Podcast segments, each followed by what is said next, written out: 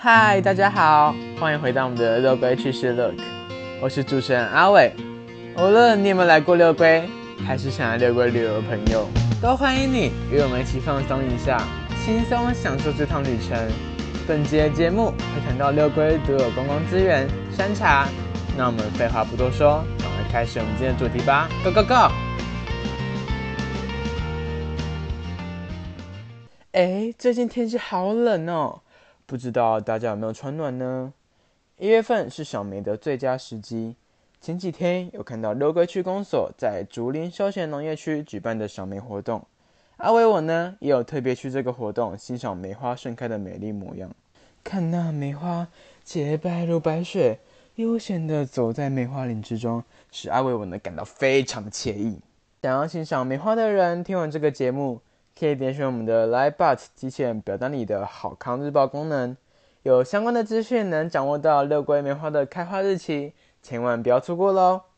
当天参加活动时，除了有观赏到逐渐开花的梅花树群之外，还参加了竹林休闲农业区举办的六龟山茶品尝体验活动，在冷冷的天气里，捧着一杯暖乎乎的好茶，扑鼻的茶香，苦涩带点回甘的滋味。真的是让我暖心又暖胃的呢。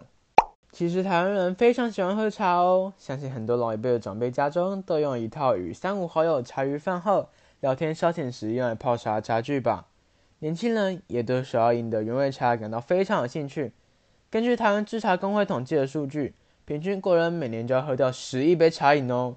如果你也喜欢喝茶的话，真的要试试目前六龟最有名且最具有潜力的六龟山茶哦。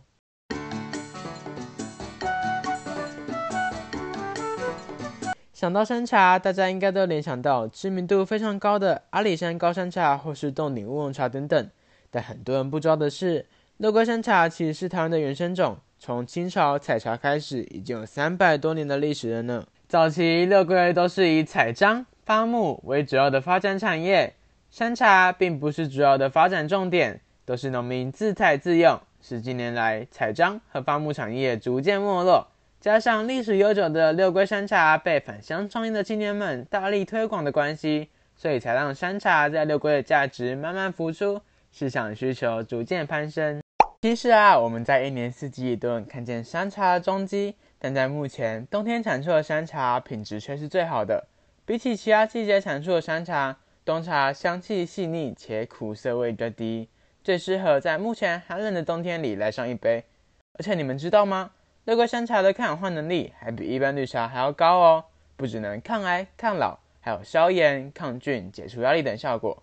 虽然入口的瞬间你会先感受一点苦涩味，但苦后才能回甘，涩后才能生津。这句话就像平时工作或是上学，辛苦努力奋斗后，最后终于将自己分内的作业完成的感觉一样，是没办法用言语来体会的。今天的你辛苦了，加油，我们一直都在。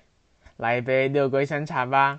回归刚刚讲的，除了功效与其他茶种不同之外，六龟山茶与一般茶园采茶最大的差异，就是在六龟山茶是树形高大的乔木，而且最高还能长到十公尺以上哦，都比一般透天三层楼还要高了呢。茶农采茶时还必须爬树或是攀梯而上，比一般茶园弯腰采茶还要更辛苦、更劳累。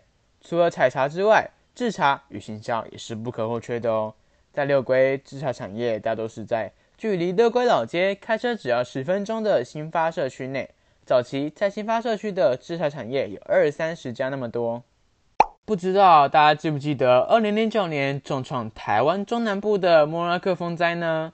因为风灾无情的摧残，六龟制茶产业也逐渐没落。但因为现在比较多青年返乡接手产业的关系，山茶在各方面也有多样化的创新发展。例如，就有在新发社区内的青年返乡制茶产业新源制茶，不同以往只单纯贩售山茶产品，特殊让游客亲自上山爬树采茶、揉茶，甚至是传统的日式茶席体验。还有社区内的新发国小也积极推动了山茶相关主题课程，在新源老板细心的指导下，让小朋友们能更了解六个山茶。这些山茶应用在业界教育的例子。目的就是为了让山茶在六龟得以被传承推广，使山茶能用更多更新颖的方式被更多人看到。而且除了最近的赏梅活动有喝山茶体验之外，在去年十月底左右，也有六龟之心计划在六龟老街的开幕仪式。高雄市长在城市日治时期作为宿舍、接待所，后来作为六龟客运站的百年日式建筑池田屋里，坐在榻榻米上体验茶席之美。透过现场冲泡六龟山茶，不只是品茶，更是感受到六龟温润的人心。而且除了池田屋之外，同样在老街附近的红垦园商号、天满宫遗址等等。我们会在下一个单元将六龟之心计划和其他景点做更深入的介绍与延伸。想更了解相关内容的朋友们，也可以继续期待我们下一个单元哦。相信经过上面阿伟详细的介绍，想必大家对于六龟山茶有更多的认识与见解。地方独有文化资源虽然难以保存，但相信只要在大家努力扶持推广下，一定能被更多人发现。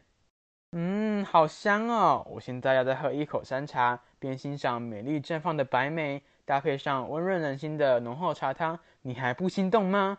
在冷冷的寒冬里，不如来一杯具有深厚的文化底蕴又具有许多功效、暖心的六桂山茶吧。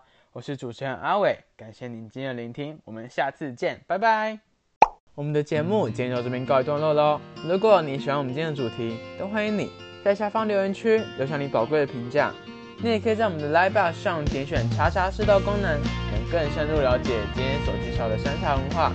我们下一集也将更深入介绍乐龟之星计划与相关景点，都欢迎你持续追踪与锁定我们的频道。